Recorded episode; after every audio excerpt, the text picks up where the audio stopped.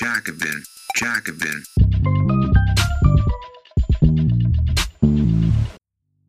Es gab eine eiserne Mauer in Gaza. Israel hat sich von pragmatischer Realpolitik abgewandt. Doch die Alternative, die vollständige Vernichtung seiner Feinde, ist unerreichbar. Und bis die israelische Regierung dies einsieht, könnte es für die Mehrheit der Palästinenser zu spät sein. Von Seth Ackerman. Übersetzung von Magdalena Berger. In einem Essay aus dem Jahr 1948, The Twilight of International Morality, blickte Hans Morgenthau auf den Diplomatiestil der alten aristokratischen Staaten Europas zurück. Der Politikwissenschaftler und Experte für internationale Beziehungen wagte in seinem Text ein Gegenargument zu dem vorzubringen, was man als traditionelle Realpolitik bezeichnen könnte. Hinter ihrer amoralischen Fassade und trotz ihres Rufs als zynisch und doppelzüngig habe sie stets auf einem unantastbaren ethischen Kodex beruht. Morgenthau befasste sich mit Otto von Bismarck, dem deutschen Avatar der Realpolitik des 19. Jahrhunderts, und stellte ihn Adolf Hitler gegenüber. Beide Männer sahen sich mit dem gleichen hartnäckigen Problem konfrontiert. Der Umzingelung Deutschlands durch gefährliche Nachbarn, Frankreich im Westen und Russland im Osten. Doch während Bismarck die Unvermeidlichkeit dieser Tatsache akzeptierte und sie durch eine komplizierte und manchmal listige Realpolitik zum Vorteil Deutschlands zu wenden versuchte, machte sich Hitler frei von den moralischen Skrupeln, die Bismarck gezwungen hatten, die Existenz Frankreichs und Russlands zu akzeptieren. Daran, beide zu vernichten. Man kann darüber streiten, ob dieser Unterschied wirklich auf moralische Skrupel zurückzuführen war oder nicht. Schließlich war Bismarcks Außenpolitik ein praktischer Erfolg, Hitlers hingegen offensichtlich nicht. Aber Morgenthau hatte den Finger auf eine nützliche und wichtige Unterscheidung gelegt. Die Bismarck-Methode und die Hitler-Methode kann man sich als zwei alternative Wege vorstellen, mit den Gefahren in der Welt umzugehen. Die erste ist die Methode der Realpolitik, die die Machtrealitäten als das akzeptiert, was sie sind. Sie geht davon aus, dass die Koexistenz mit Feinden auf Gedeih und Verderb dauerhaft und unvermeidlich ist. Sie zieht es deshalb vor, wo immer möglich Bedrohungen zu entschärfen, indem sie nach Bereichen von gemeinsamem Interesse sucht und dabei das Mindestmaß an Gewalt einsetzt, das erforderlich ist, um unabdingbare Ziele zu erreichen. Die zweite Methode wird von einer ideologisch motivierten Dämonologie angetrieben, einer Besessenheit von Monstern, die es zu vernichten gilt, gepaart mit einem unstillbaren Verlangen nach dem, was Henry Kissinger in einem bekannten Aphorismus als absolute Sicherheit bezeichnet hat. Das Verlangen einer Macht nach absoluter Sicherheit, schrieb er 1954 in seiner Doktorarbeit über die Diplomatie des österreichischen Diplomaten Clemens von Metternich, bedeutet absolute Unsicherheit für alle anderen. Vereint hinter Israel. Seit dem 7. Oktober hat sich die gesamte Autorität des Westens von Joe Biden abwärts in den Außenministerien, den Denkfabriken, den großen Medien hinter Israels erklärtes Ziel gestellt, die Hamas zu zerschlagen und zu eliminieren. Der israelische Kommandoangriff auf die eiserne Mauer des Gazastreifens und die damit einhergehenden Gräueltaten an der Zivilbevölkerung sollen der Gruppe jegliche Legitimität genommen haben, die ihr einst zugestanden haben mag. Die Forderung nach der totalen Niederlage und Auslöschung der Hamas ist, zumindest im Moment, offizielle Politik der USA, der EU und der anderen G7-Staaten. Das Problem dabei ist, dass die Hamas die bei den letzten palästinensischen Parlamentswahlen 44 Prozent der Stimmen erhielt, eine politische Massenpartei und nicht nur eine bewaffnete Gruppe ist und beide nicht militärisch ausgerottet werden können. Solange die Hamas existiert, ist der Versuch, sie durch ausländisches Diktat dauerhaft aus der palästinensischen Politik auszuschließen, nicht nur zum Scheitern verurteilt, sondern würde auch zu einem nicht enden wollenden Chaos führen. Da die Hamas muss weg Politik unerreichbar und unhaltbar ist, kann sie nur vorübergehend bestehen. Die einzige Frage ist, wie lange führende Politikerinnen und Politiker der Welt brauchen werden, um ihren Fehler zu erkennen, und wie viel Schaden in der Zwischenzeit angerichtet worden sein wird.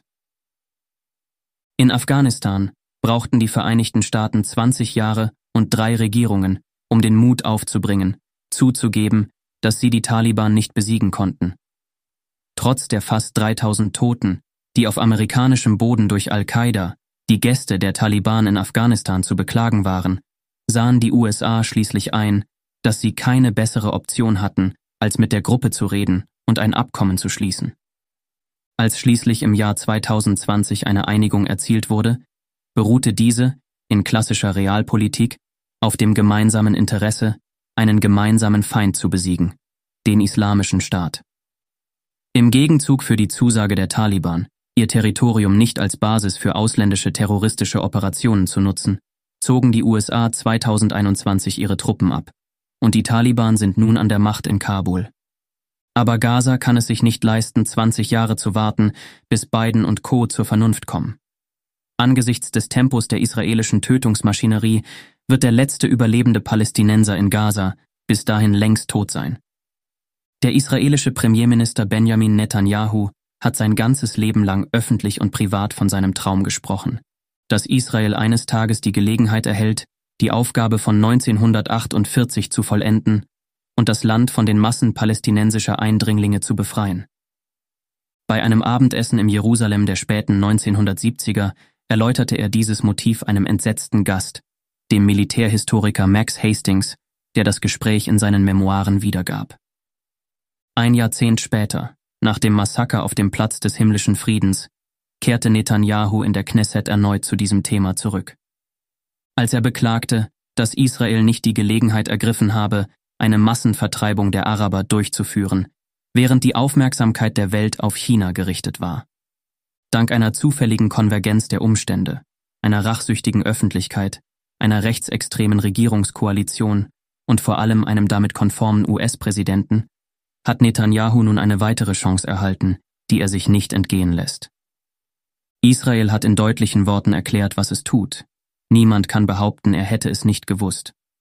Durch eine Kombination von Terrorbombardierungen mit vielen Opfern, was Robert Pape von der Universität Chicago, ein führender Wissenschaftler auf dem Gebiet der Luftwaffe, als eine der intensivsten zivilen Bestrafungskampagnen in der Geschichte bezeichnet hat, der Zerstörung von Krankenhäusern und anderer kritischer Infrastruktur und einer fast vollständigen Blockade der humanitären Versorgung arbeitet Israel daran, Bedingungen zu schaffen, unter denen das Leben in Gaza unerträglich wird, wie es Generalmajor Ade Giora Island, ein Berater des aktuellen israelischen Verteidigungsministers, ausdrückt.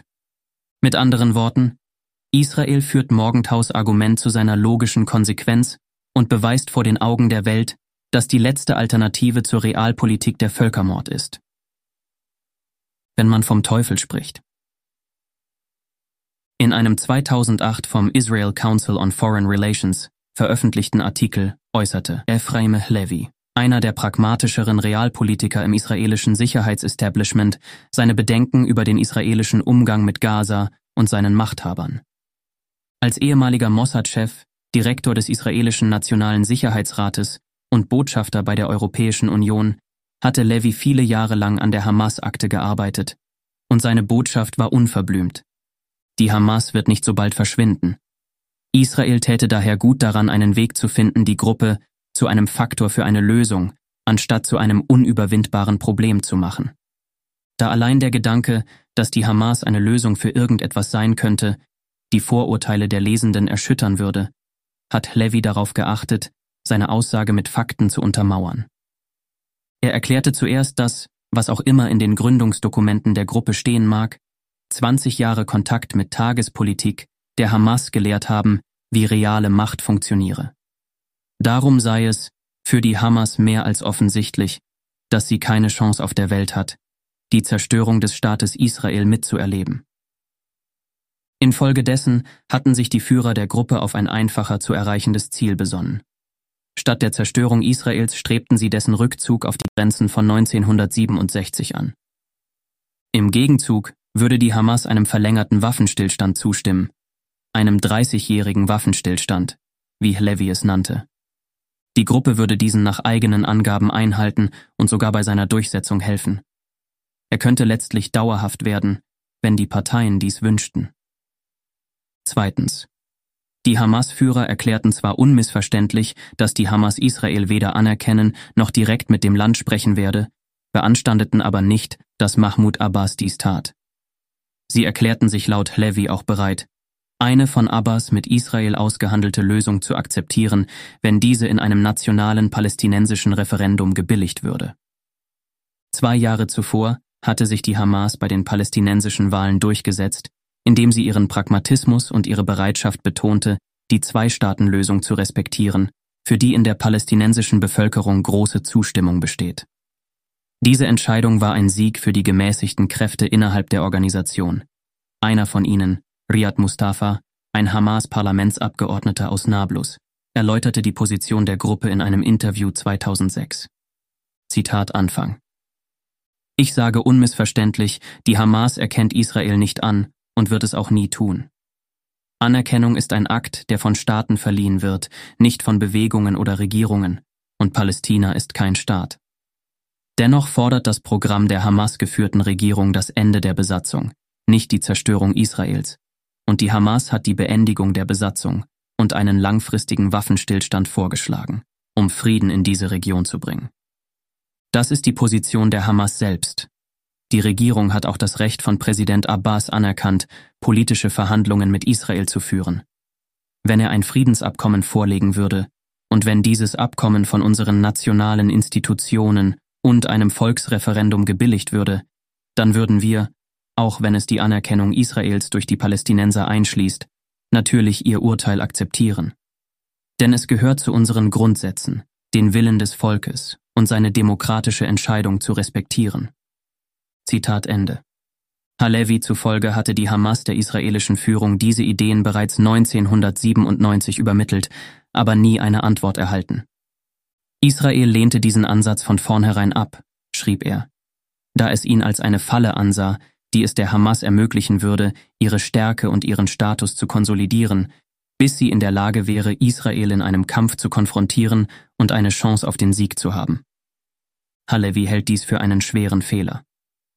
Ist die derzeitige Annäherung der Hamas echt oder eine Falle? fragte er. Wer kann das sagen?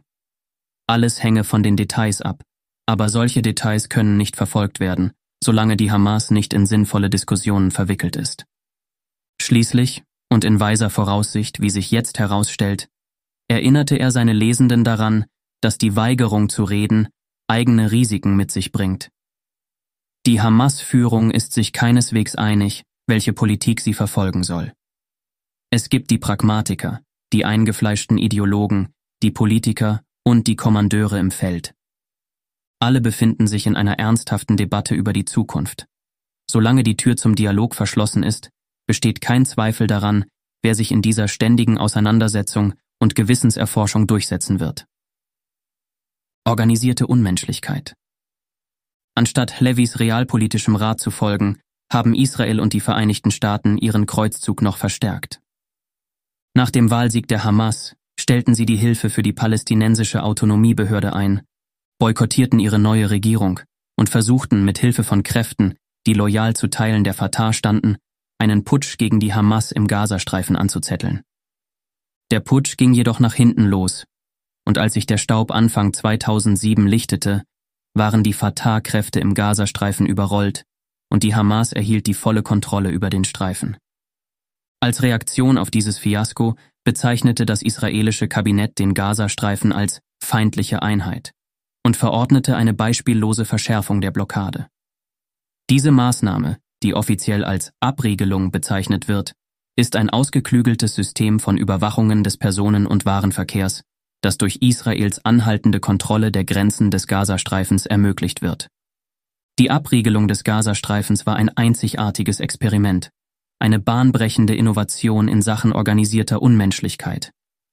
Der Menschenrechtsjurist der Vereinten Nationen, UN, John Dugard, bezeichnete sie als möglicherweise die rigoroseste Form internationaler Sanktionen, die in der Neuzeit verhängt wurde. Um sie aufrechtzuerhalten, wurde die Abriegelung so gestaltet, dass Israel das Ausmaß des Leidens der Menschen im Gazastreifen fein abstimmen konnte. Das Ziel war, wie ein Berater von Premierminister Ehud Olmert erklärte, die Palästinenser auf Diät zu setzen, aber nicht, sie verhungern zu lassen. Auf diese Weise wurde einerseits die produktive Wirtschaft durch die Verweigerung von Rohstoffen, Treibstoff und Maschinen vollständig ausgelöscht. Andererseits versuchte Israel abzuschätzen, wie viele Lastwagenladungen mit Lebensmitteln es pro Tag genehmigen müsste, um den Mindestbedarf der Bevölkerung von Gaza zu decken, ohne eine Hungersnot auszulösen. Die Formulierung, mit der die israelischen Verwalter der Abriegelung ihr Ziel zusammenfassten, lautete Kein Wohlstand, keine Entwicklung, keine humanitäre Krise. Am 7. Oktober war diese Politik seit 16 Jahren in Kraft, und die Mehrheit der Bevölkerung des Gazastreifens konnte sich nicht an eine Zeit vor der Blockade erinnern. Jamie Sternweiner hat die Auswirkungen der Blockade so zusammengefasst. Die Arbeitslosenquote stieg auf, wahrscheinlich die höchste in der Welt. Vier Fünftel der Bevölkerung waren auf humanitäre Hilfe angewiesen, drei Viertel wurden von Nahrungsmittelhilfe abhängig, mehr als die Hälfte sah sich mit akuter Ernährungsunsicherheit konfrontiert. Eines von zehn Kindern war unterernährt und über 96 Prozent des Trinkwassers war für den menschlichen Verzehr nicht mehr geeignet. Der Leiter des Hilfswerks der Vereinten Nationen, UNRWA, für palästinensische Flüchtlinge, stellte 2008 fest, Gaza steht kurz davor, das erste Gebiet zu werden, das mit Wissen, Duldung und, manche würden sagen, Ermutigung der internationalen Gemeinschaft absichtlich in einen Zustand bitterster Armut versetzt wird. Die Vereinten Nationen warnten 2015, dass die kumulativen Auswirkungen dieser humanitären Implosion den Gazastreifen innerhalb eines halben Jahrzehnts unbewohnbar machen könnten. Der israelische Militärgeheimdienst stimmte dem zu. Im Laufe der Zeit versuchte Israel unter Netanyahu, die Abriegelung in ein Instrument staatlicher Zwangsmaßnahmen zu verwandeln. Wenn die Hamas kooperativ war, wurden die Beschränkungen minimal gelockert, und das Elend der Menschen im Gazastreifen wurde ein wenig gelindert. Wenn die Hamas sich widerspenstig zeigte, setzte Israel die Palästinenser sozusagen auf eine strengere Diät. Aber selbst in den geselligsten Momenten zwischen Israel und der Hamas wurden die Bedingungen im Gazastreifen auf einem Niveau der Entbehrung gehalten, das anderswo als katastrophal gelten würde. In der Zeit vor dem 7. Oktober hatten die Menschen in Gaza nur den halben Tag lang Strom. 80 Prozent der Bevölkerung waren auf humanitäre Hilfe angewiesen, um ihre Grundbedürfnisse zu befriedigen. 40 Prozent litten unter schwerem Nahrungsmittelmangel und 75 Prozent der Bevölkerung hatten keinen Zugang zu sauberem Wasser. Das war die schlechte Nachricht. Die gute Nachricht war, dass Israel kürzlich angedeutet hatte, dass es Reparaturen an den Wasserentsalzungsanlagen im Gazastreifen genehmigen könnte, je nachdem, wie sich die Hamas verhält. Bismarck in Zion es wäre falsch, diese Situation mit dem Kolonialismus des alten Stils aus dem 19. Jahrhundert zu vergleichen. Es ist viel schlimmer als das. Die Handlungen wirken fast wie eine groteske Parodie des Kolonialismus. Kein Wohlstand, keine Entwicklung, keine humanitäre Krise. Eine cartoonhaft grausame Version der Art von Fremdherrschaft gegen die nationale Befreiungskriege von Menschen auf allen Kontinenten und in allen Epochen geführt wurden. Und zwar mit den grausamsten Mitteln. Man kann über diesen oder jenen Aspekt des Diskurses der akademischen Linken über Israel als Siedlerkolonialstaat diskutieren. Aber die koloniale Dynamik, die dem Konflikt zwischen Israel und der palästinensischen Bevölkerung zugrunde liegt, steht nicht zur Debatte. Sie ist eine historische Tatsache, die nicht nur von Aktivistinnen und Aktivisten an den Universitäten, sondern auch von den führenden Figuren des modernen Zionismus anerkannt wird. Wladimir Jabotinsky, der gelehrte und zahlreich missverstandene Zionistenführer, der posthum zum Gründungsvater der israelischen Rechten wurde, einer seiner engsten Mitarbeiter, Benzion Netanyahu, war der Vater des derzeitigen Premierministers, versuchte in seinem berühmten Essay Die eiserne Mauer aus dem Jahr 1923 genau diesen Punkt zu verdeutlichen. Damals hielten viele in der zionistischen Linken noch an der Behauptung fest, der Zionismus stelle keine Bedrohung für die palästinensische Bevölkerung dar. In der Öffentlichkeit schwiegen sie über die ultimativen Ziele der Bewegung. Die Schaffung eines Staates, so jüdisch wie England englisch ist, um es mit den Worten von Chaim Weizmann auszudrücken. Aber auch privat erklärten einige von ihnen, die jüdische Präsenz in Palästina würde so wundersame wirtschaftliche Segnungen bringen, dass die Palästinenserinnen und Palästinenser eines Tages für die zionistische Sache gewonnen würden. 1923, als Jabotinsky die Eiserne Mauer verfasste, war er ein entschiedener Gegner eines Bevölkerungstransfers, Ich halte es für völlig unmöglich, die Araber aus Palästina zu vertreiben, schrieb er. Es wird immer zwei Nationen in Palästina geben. Diese Kombination aus Täuschung und Selbsttäuschung gefährdete nach Jabotinskis Ansicht das gesamte zionistische Projekt. In die eiserne Mauer zerstörte er in außergewöhnlich klarer und unversöhnlicher Prosa die Illusionen der Linken. Es lohnt sich, ihn ausführlich zu zitieren. Zitat Anfang. Meine Leser haben eine allgemeine Vorstellung von der Geschichte der Kolonisierung in anderen Ländern. Ich schlage vor, dass Sie alle Ihnen bekannten Fälle betrachten und prüfen, ob es einen einzigen Fall gibt, in dem die Kolonisierung mit der Zustimmung der einheimischen Bevölkerung durchgeführt wurde. Es gibt keinen solchen Präzedenzfall. Die einheimische Bevölkerung, ob zivilisiert oder unzivilisiert, hat sich immer hartnäckig gegen die Kolonisten gewehrt, unabhängig davon, ob sie zivilisiert oder wild waren. Und es machte überhaupt keinen Unterschied, ob sich die Kolonisten anständig verhielten oder nicht.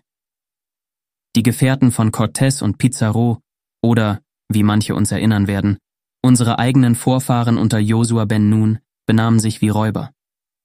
Aber die Pilgerväter, die ersten wirklichen Pioniere Nordamerikas, waren Menschen von höchster Moral, die niemandem etwas zuleide tun wollten, am wenigsten den Indianern. Und sie glaubten aufrichtig, dass in den Prärien sowohl für das Bleichgesicht als auch für die Rothaut genug Platz war. Doch die einheimische Bevölkerung kämpfte mit derselben Heftigkeit gegen die guten Kolonisten wie gegen die schlechten. Jede einheimische Bevölkerung, ob zivilisiert oder nicht, betrachtet ihr Land als ihre nationale Heimat, deren alleiniger Herr sie ist, und sie will diese Herrschaft immer behalten. Sie wird sich weigern, nicht nur neue Herren, sondern sogar neue Partner oder Kollaborateure aufzunehmen. Das gilt auch für die Araber. Unsere Friedensbewegten versuchen uns einzureden, dass die Araber entweder Narren sind, die wir täuschen können, indem wir unsere wahren Ziele verschleiern, oder dass sie korrupt sind und bestochen werden können, damit sie uns ihren Prioritätsanspruch in Palästina im Gegenzug für kulturelle und wirtschaftliche Vorteile aufgeben. Ich lehne diese Auffassung von den palästinensischen Arabern ab.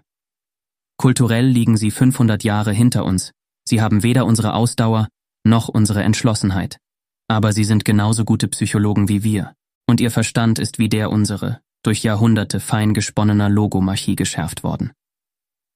Wir können ihnen von der Unschuld unserer Ziele erzählen, was wir wollen, sie verwässern und mit honigsüßen Worten versüßen, um sie ihnen schmackhaft zu machen. Aber sie wissen, was wir wollen, und wir wissen auch, was sie nicht wollen. Sie empfinden zumindest die gleiche instinktive eifersüchtige Liebe zu Palästina, wie die alten Azteken für das alte Mexiko und die Sioux für ihre wogenden Prärien. Sich vorzustellen, wie es unsere Arabophilen tun, dass sie freiwillig in die Verwirklichung des Zionismus einwilligen, als Gegenleistung für die moralischen und materiellen Annehmlichkeiten, die der jüdische Kolonist mit sich bringt, ist eine kindische Vorstellung, die im Grunde eine Art Verachtung für das arabische Volk hat. Es bedeutet, dass sie die arabische Rasse verachten, sie als korrupten Mob betrachten, den man kaufen und verkaufen kann und bereit sind, ihr Vaterland für ein gutes Eisenbahnsystem aufzugeben. Es gibt keine Rechtfertigung für eine solche Annahme. Es mag sein, dass einzelne Araber Bestechungsgelder annehmen. Aber das bedeutet nicht, dass das arabische Volk Palästinas als Ganzes seinen glühenden Patriotismus verkaufen wird, den es so eifersüchtig hütet und den selbst die Papuas niemals verkaufen werden. Jede einheimische Bevölkerung in der Welt widersetzt sich den Kolonisten solange sie auch nur die geringste Hoffnung hat, sich von der Gefahr der Kolonisierung befreien zu können. Das ist es, was die Araber in Palästina tun. Und das werden sie auch weiterhin tun, solange es noch einen Funken Hoffnung gibt, dass sie die Umwandlung von Palästina in das Land Israel verhindern können. Zitat Ende. Was sollten die Zionisten laut Jabotinsky also tun? Als erstes und wichtigstes forderte er die Bewegung auf, ihre militärische Stärke auszubauen, die eiserne Mauer aus dem Titel des Aufsatzes. Zweitens sollten die Zionisten unter dem Schutz ihrer Streitkräfte die Kolonisierung Palästinas gegen den Willen der einheimischen arabischen Mehrheit vorantreiben, indem sie ein Maximum an jüdischer Einwanderung in einer minimalen Zeitspanne sicherstellen. Wenn die jüdische Mehrheit erst einmal vollendet sei, 1923, machten die Juden nur etwa 11 Prozent der Bevölkerung Palästinas aus sei es nur eine Frage der Zeit, dachte Jabotinsky, bis die Araber endlich begriffen hätten, dass die Juden nicht aus Palästina vertrieben werden würden. Dann würden sie erkennen, dass sie keine andere Wahl hätten, als sich mit dem Zionismus zu arrangieren. Und an diesem Punkt schloss Jabotinsky, ich bin überzeugt, dass wir Juden bereit sein werden, ihnen zufriedenstellende Garantien zu geben. Garantien für weitreichende bürgerliche, politische und sogar nationale Rechte innerhalb eines jüdischen Staates. So dass beide Völker in Frieden zusammenleben können, wie gute Nachbarn. Was auch immer man von der Moral oder der Aufrichtigkeit von Jabotinskis Strategie in die eiserne Mauer halten mag, als Realpolitik machte sie Sinn. Sie ging von einer realistischen Einschätzung des Problems aus. Man konnte von der palästinensischen Bevölkerung nicht erwarten, dass sie den Kampf um ihre Heimat aufgeben würden. Sie schlug ein Programm der gezielten Gewaltanwendung vor, um ihren Widerstand zu vereiteln. Und sie machte eine Reihe von Zusicherungen, um zu gewährleisten, dass die wichtigsten palästinensischen Interessen im Rahmen einer Gesamtregelung, mit der das Hauptziel der Zionisten erreicht werden würde, gewahrt blieben. Ob dieses Bismarcksche Programm aus zionistischer Sicht hätte funktionieren können, wird man allerdings nie erfahren. Denn in den folgenden Jahren gewann ein ganz anderes Szenario im Denken der zionistischen Führung die Oberhand. Dies wurde als Transfer bezeichnet, ein Euphemismus für die freiwillige oder unfreiwillige physische Entfernung der palästinensischen Bevölkerung aus dem Land Israel. 1923, als er die Eiserne Mauer verfasste, war Jabotinsky ein entschiedener Gegner eines Transfers. Ich halte es für völlig unmöglich, die Araber aus Palästina zu vertreiben, schrieb er. Es wird immer zwei Nationen in Palästina geben. An dieser Haltung hielt er bis in die letzten Jahre seines Lebens fest, selbst als sich die Unterstützung für das Konzept sowohl im Mainstream der zionistischen Linken als auch unter seinen eigenen, zunehmend radikalisierten Anhängern des rechten Flügels immer weiter ausbreitete. Der israelische Historiker Benny Morris hat diesen Wandel in seinem Buch The Birth of the Palestinian Refugee Problem beschrieben. Er fasste es folgendermaßen zusammen.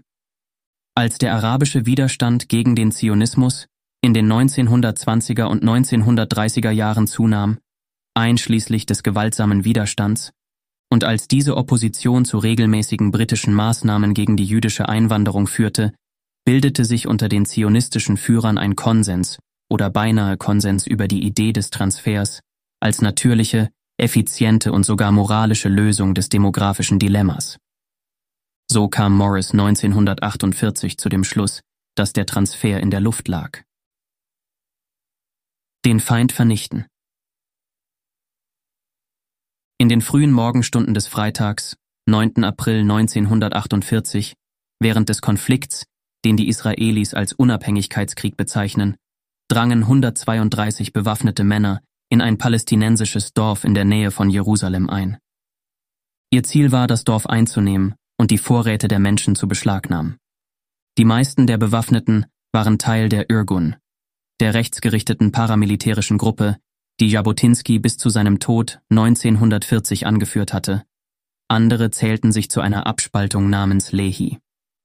Sechs Monate zuvor hatte die UNO ihre Entscheidung bekannt gegeben, Palästina in einen jüdischen Staat dem 55 Prozent des Gebiets zugewiesen werden sollten, und einen palästinensisch-arabischen Staat auf den verbleibenden 45 Prozent zu teilen. Damals lebten in Palästina etwa 600.000 Jüdinnen und Juden und 1,3 Millionen Araber und Araberinnen. Die Zionisten waren hoch erfreut über diesen Gewinn, während die palästinensische Seite, schockiert über die Aussicht, dass ihr mehr als die Hälfte ihrer Heimat genommen werden sollte, den Plan in seiner Gesamtheit ablehnte. Als Reaktion auf diese Ankündigung brach eine Welle von Unruhen zwischen den beiden Gruppen aus, die sich bald zu einem Krieg ausweiteten. Inmitten dieser Gewalttaten hatte das betreffende Dorf, Deir Yassin, einen Waffenstillstand mit den nahegelegenen jüdischen Siedlungen treu eingehalten. Es gab nicht einen einzigen Zwischenfall zwischen Deir Yassin und den Juden, so der örtliche Kommandeur der Haganah, der zionistischen Miliz, die bald den Kern der neu gegründeten israelischen Verteidigungsstreitkräfte, IDF, bilden sollte. Trotzdem hatten die rechtsgerichteten Paramilitärs beschlossen, die Liquidierung aller Männer des Dorfes und aller anderen Kräfte, die sich uns widersetzen, seien es alte Leute, Frauen oder Kinder, durchzuführen, so ein Irgun-Offizier Benzion Kohn, der an der Planung der Operation beteiligt war. Der erklärte Grund für diese Entscheidung war, dass sie den Arabern zeigen würde, was passiert, wenn Juden vereint und zum Kampf entschlossen waren. Kohns Erinnerungen an die Operation sowie die mehrerer anderer Deir Yassin-Veteranen wurden aufgezeichnet und Mitte der 1950er Jahre im Archiv des Jabotinsky-Instituts in Tel Aviv hinterlegt, wo sie Jahrzehnte später von einem israelischen Journalisten entdeckt wurden. An eben diesem Morgen erwachten die Menschen von Deir Yassin durch den Klang von Granaten und Schüssen. Einige begannen in ihrer Nachtkleidung zu fliehen, andere kramten nach ihren Waffen oder flüchteten in die Häuser von Nachbarn. Der anfängliche Schlachtplan der Angreifer scheiterte schnell an Ausrüstungsfehlern und Kommunikationsproblemen, und die mit Gewehren bewaffneten Einheimischen fügten ihnen unerwartet viele Verluste zu.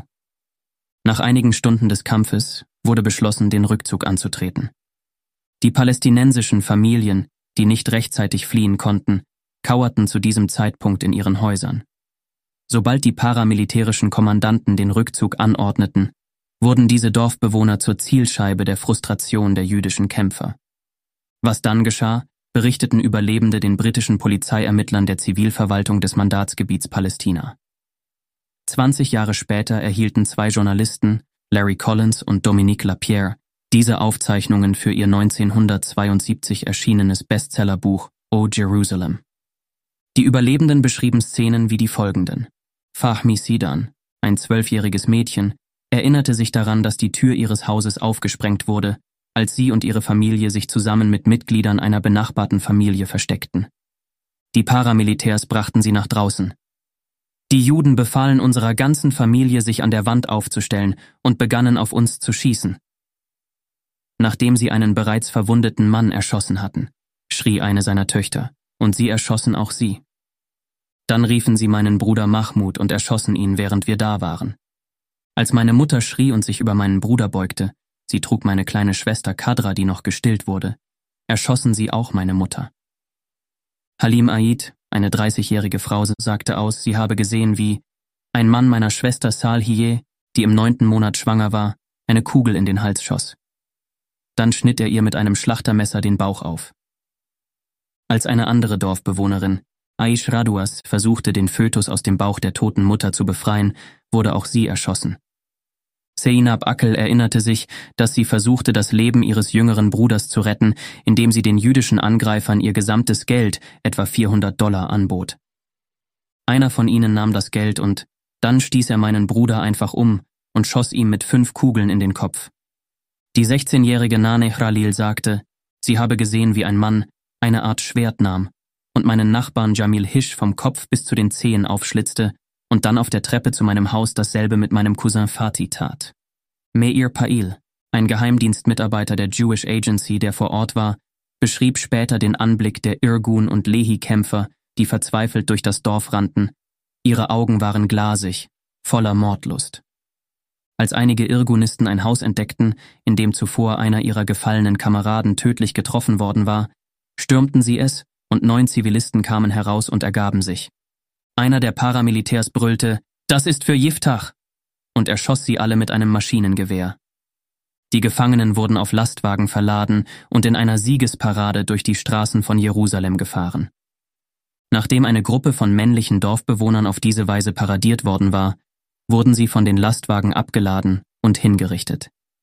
Meir Pail erinnerte sich daran, dass er etwa 25 Männer fotografierte, die in Formation erschossen wurden. Laut Geheimdienstdokumenten der Haganah wurden einige der Dorfbewohnenden zu einem nahegelegenen paramilitärischen Stützpunkt gebracht, wo Lehi-Kämpfer eines der Babys töteten und dann, als die Mutter vor Schock ohnmächtig wurde, auch die Mutter ermordeten. Einer der britischen Beamten der Kriminalpolizei fügte der Ermittlungsakte den folgenden Vermerk bei.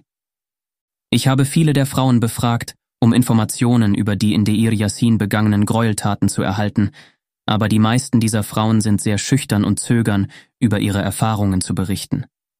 Insbesondere wenn es um sexuelle Übergriffe geht, und es bedarf großen Zuredens, bevor sie Informationen preisgeben. Die Aufnahme der Aussagen wird auch durch den hysterischen Zustand der Frauen erschwert, die während der Aufzeichnung der Aussagen oft zusammenbrechen. Es besteht jedoch kein Zweifel daran, dass die angreifenden Juden viele sexuelle Gräueltaten begangen haben. Viele junge Schulmädchen wurden vergewaltigt und später getötet. Auch alte Frauen wurden belästigt. Es wird von einem Fall berichtet, bei dem ein junges Mädchen buchstäblich in zwei Teile gerissen wurde. Auch viele Kleinkinder wurden getötet. Ich sah auch eine alte Frau, die ihr Alter mit 104 Jahren angab, die mit Gewehrkolben schwer auf den Kopf geschlagen worden war. Frauen wurden Armbänder von den Armen und Ringe von den Fingern gerissen, und einigen Frauen wurden Teile der Ohren abgeschnitten, um Ohrringe zu entfernen. Als die Haganah-Kräfte am nächsten Tag das Dorf inspizierten, war einer von ihnen schockiert, jüdische Guerillas mit Genuss neben den Leichen essen zu sehen. Ein Arzt, der das Kommando begleitete, bemerkte, dass es klar war, dass die Angreifer von Haus zu Haus gegangen waren und die Menschen aus nächster Nähe erschossen hatten, und fügte hinzu, ich war im Ersten Weltkrieg fünf Jahre lang Arzt in der deutschen Armee, aber ich habe noch nie ein so entsetzliches Schauspiel gesehen. Der Kommandant der jüdischen Jugendbrigade, die zur Unterstützung der Aufräumarbeiten entsandt worden war, betrat einige der Häuser und berichtete, er habe mehrere sexuell verstümmelte Leichen gefunden. Ein weibliches Brigademitglied erlitt einen Schock, als es die Leiche einer schwangeren Frau entdeckte, deren Unterleib offenbar zerquetscht worden war. Die Aufräumarbeiter verbrannten und vergruben die Leichen in einem Steinbruch und füllten ihn später mit Erde auf. Währenddessen war in Jerusalem ein Radiosender zu hören, der folgende Botschaft verkündete Ich gratuliere zu dieser großartigen Errungenschaft. Übermitteln Sie allen Kommandeuren und Soldaten meine Grüße. Wir schütteln ihnen die Hände. Wir sind alle stolz auf die hervorragende Führung und den Kampfgeist bei diesem großartigen Angriff. Wir stehen stramm im Gedenken an die Gefallenen. Wir schütteln den Verwundeten liebevoll die Hände. Sagt den Soldaten, ihr habt mit eurem Angriff und eurer Eroberung Geschichte in Israel geschrieben. Macht so weiter bis zum Sieg. Wie in Deir Yassin, so werden wir überall angreifen und den Feind vernichten. Gott, Gott, du hast uns für die Eroberung auserwählt.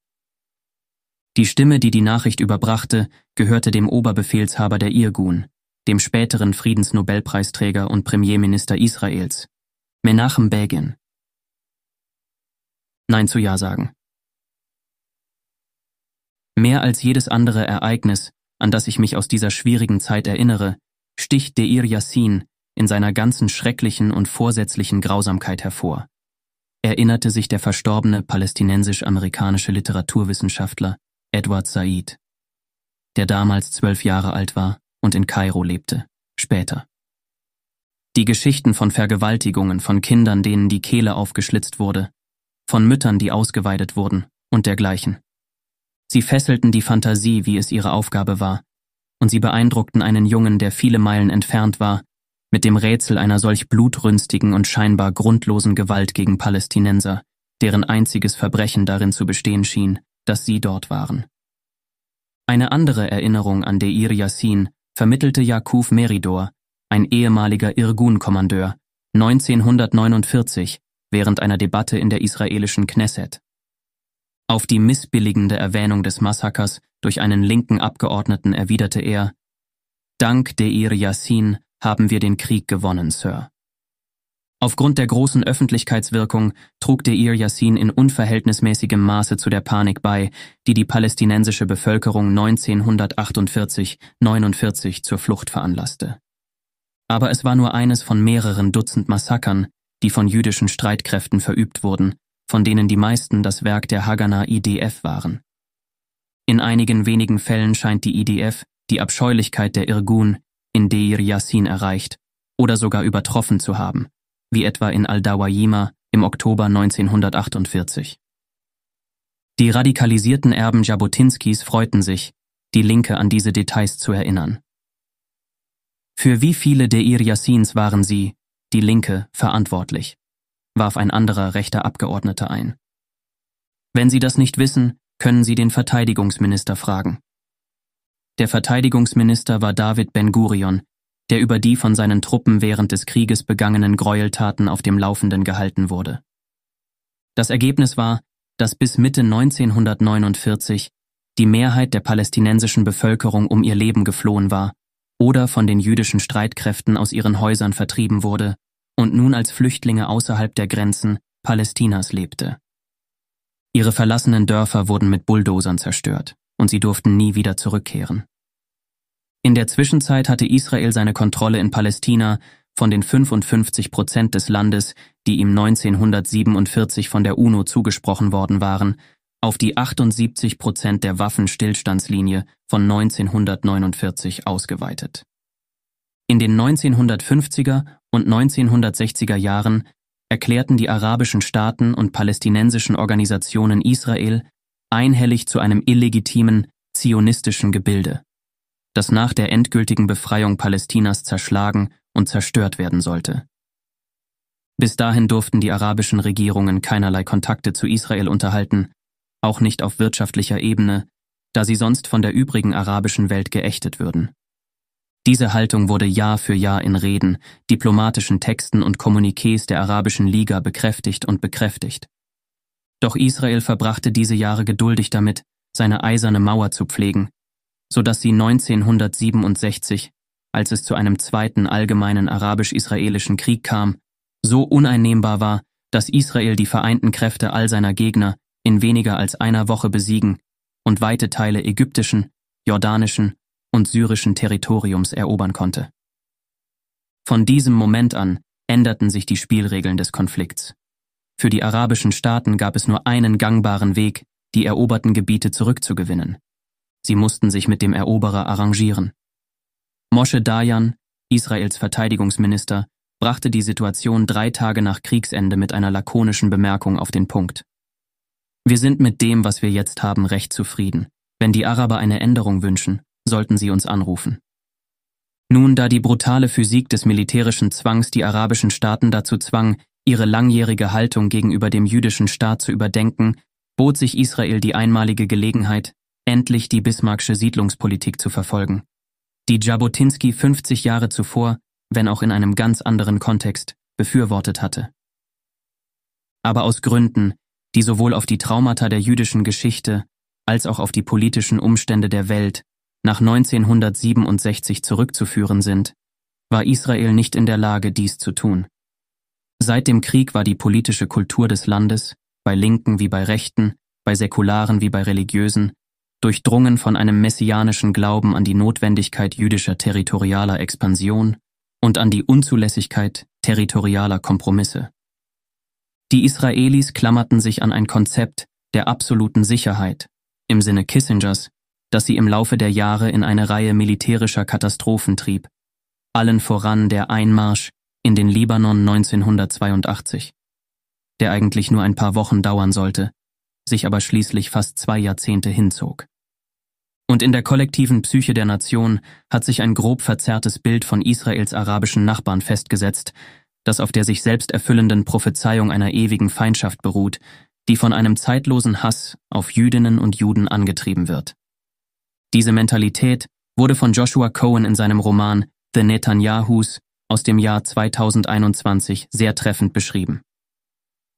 In dem fiktiven Bericht geht es um den Aufenthalt von Benzion Netanyahu und seiner jungen Familie, einschließlich des Teenagers Benjamin, im Jahr 1960 in einer idyllischen amerikanischen College-Stadt. Netanyahu ist aufgrund eines Vorstellungsgespräches vor Ort. An einer Stelle des Buches bewertet ein israelischer Akademikerkollege die Arbeit von Netanyahu Per, der Experte für mittelalterliche jüdische Geschichte war. Zitat Anfang. In fast jedem seiner Texte kommt ein Punkt, an dem sich herausstellt, dass das eigentliche Phänomen, um das es geht, nicht der Antisemitismus im frühmittelalterlichen Lothringen oder im spätmittelalterlichen Iberien ist, sondern der Antisemitismus im nationalsozialistischen Deutschland des 20. Jahrhunderts. Plötzlich wird aus einer Beschreibung, wie eine bestimmte Tragödie eine bestimmte Diaspora betroffen hat, eine Hetzrede über die allgemeine Tragödie der jüdischen Diaspora und wie diese Diaspora in der Gründung des Staates Israel enden muss, als ob Geschichte nicht beschreiben, sondern vorschreiben sollte. Ich bin mir nicht sicher, ob diese Politisierung des jüdischen Leidens in der amerikanischen akademischen Welt die gleiche Wirkung hätte wie bei uns aber in jeder Umgebung muss die Verbindung der Pogrome der Kreuzfahrerzeit mit der iberischen Inquisition und dem Nazireich als Überschreitung der Grenzen einer schlampigen Analogie angesehen werden, um eine Zyklizität der jüdischen Geschichte zu behaupten, die gefährlich nahe am Mystischen ist. Zitat Ende. Das paradoxe Ergebnis all dieser Dinge war, dass Israel, je mächtiger es wurde, das Gefühl hatte, mehr Macht zu brauchen. Je mehr Zugeständnisse es seinen Feinden abverlangte, desto mehr Zugeständnisse benötigte es. Jabotinsky hatte der zionistischen Bewegung geraten, ihre militärische Stärke auszubauen, um die Angriffe des Gegners zu vereiteln, und Israel wurde darin ziemlich geschickt. Aber ohne äußeren Zwang konnte es sich nie dazu durchringen, den Höhepunkt von Jabotinskys Bismarckschen Programm zu erreichen. Die endgültige Einigung mit dem besiegten Feind. Mit anderen Worten, Israel konnte sich nicht mit einem Ja zufrieden geben. Im Februar 1971 erklärte Anwar Sadat, der neue Präsident Ägyptens, des größten und mächtigsten arabischen Staates, als erster arabischer Staatschef seine Bereitschaft zur Unterzeichnung eines Friedensvertrags mit Israel. Er würde dies tun, sagte er, wenn Israel sich verpflichten würde, sich von der ägyptischen Sinai-Halbinsel zurückzuziehen und einer Verhandlungslösung für die Palästinenserfrage zuzustimmen. Schließlich zahlte sich Sadats Beharrlichkeit bei der Suche nach einem Abkommen mit Israel aus. Dank der guten Dienste von Jimmy Carter wurde 1978 in Camp David ein ägyptisch-israelisches Abkommen über die Bedingungen eines Friedensvertrags unterzeichnet, wofür Sadat 1978 den Friedensnobelpreis erhielt. Und Israel gab die ägyptische Sinai-Halbinsel schrittweise bis 1982 zurück. Aber es sollte acht Jahre dauern, einen Krieg in der gesamten Region, ein amerikanisch-sowjetisches Patt, das die Welt an den Rand eines nuklearen Armageddons brachte, und eine spektakuläre diplomatische Geste. Sadats, sein erstaunlicher Besuch in Jerusalem 1977, der vier Jahre später direkt zu seiner Ermordung durch islamische Extremisten führte, um die israelische Obstruktionspolitik zu überwinden und ein ägyptisch-israelisches Abkommen Wirklichkeit werden zu lassen. Zwei Jahre lang versuchte Sadat, nach seiner Initiative vom Februar 1971 vergeblich, seinen Friedensvorschlag angesichts der verächtlichen Ablehnung Israels voranzutreiben. Damals, so schreibt der israelische Soziologe Uri Ben Eliezer, wurde Sadat in Israel noch als unwissender ägyptischer Bauer und Zielscheibe des Spottes dargestellt. Im Frühjahr 1973 beschloss er, dass seine diplomatischen Möglichkeiten erschöpft waren und zog in den Krieg, um Ägyptens verlorenes Gebiet zurückzugewinnen. Sadat wusste, dass Ägypten die Gebiete nicht im Kampf zurückerobern konnte. Sein Plan war im Wesentlichen die Strategie eines Kneipenschlägers. Er würde einen Kampf mit seinem stärkeren Gegner beginnen, schnell ein paar gute Schläge austeilen und dann darauf zählen, dass die Zuschauer, in diesem Fall die Vereinigten Staaten und die Sowjetunion, eingreifen und das Handgemenge beenden, bevor zu viel Schaden angerichtet werden konnte. Indem er eine Krise des Kalten Krieges heraufbeschwor, wollte er die Vereinigten Staaten, die einzige Macht mit Einfluss auf Israel, dazu zwingen, die Israelis an den Verhandlungstisch zu zerren. Sein brillant ausgeführter Überraschungsangriff vom 6. Oktober 1973, der im Geheimen mit Syrien abgestimmt war, erfüllte seinen Zweck. Er traf Israel unvorbereitet und unbewusst und löste eine nationale Vertrauenskrise aus, deren Nachhall in der gesamten israelischen Gesellschaft noch jahrelang zu spüren sein sollte. Er führte zu einer Konfrontation zwischen den USA und der Sowjetunion, die beinahe zu einer nuklearen Eskalation geführt hätte. Und sie zwang die Vereinigten Staaten dazu, Israel in Richtung einer Einigung zu drängen. Als er Jahrzehnte später in seinen Memoiren auf diese Abfolge von Ereignissen zurückblickte, schrieb der israelische Elder Statesman Shimon Peres, der die Entscheidungen seiner früheren Kollegen nicht beurteilen wollte, er war 1971 bis 73 Staatssekretär in der Regierung gewesen. Vorsichtig über Sadats abgelehnte Vorkriegsfriedensbedingungen. Es ist heute schwer zu beurteilen, ob ein Frieden mit Sadat zu den Bedingungen, die schließlich fünf Jahre später vereinbart wurden, damals möglich gewesen wäre. Andere Beamte aus dieser Zeit waren jedoch weniger zurückhaltend. Ich glaube wirklich, dass es ein historischer Fehler war, Sadats Angebot von 1971 abzulehnen schrieb Eitan Benzur, ein hochrangiger Berater des damaligen Außenministers Abba Eban. Dieses Urteil wird heute von vielen israelischen und amerikanischen Analysten geteilt. Die Geschichte wird darüber urteilen, ob nicht eine Gelegenheit verpasst wurde, den Yom Kippur-Krieg zu verhindern und den Frieden mit Ägypten in Camp David vorwegzunehmen. Sadats Vorschlag Auch wenn Sadats Vorschlag von 1971 durch die über vertrauliche diplomatische Kanäle übermittelten Negativmeldungen zu Fall gebracht wurde, in der Öffentlichkeit war er ebenso Opfer eines tief verwurzelten mentalen Ticks im westlichen Diskurs über den Nahen Osten. Dem Reflex, jeden arabischen Friedensvorschlag als Trick zu interpretieren, der insgeheim nicht den Frieden, sondern die Vernichtung Israels zum Ziel habe. Wie eine Friedensinitiative überhaupt ein Trick sein kann und was man sich von der Ankündigung eines Trick-Friedensvorschlags erhofft, sind Fragen, auf die es keine naheliegenden Antworten gibt.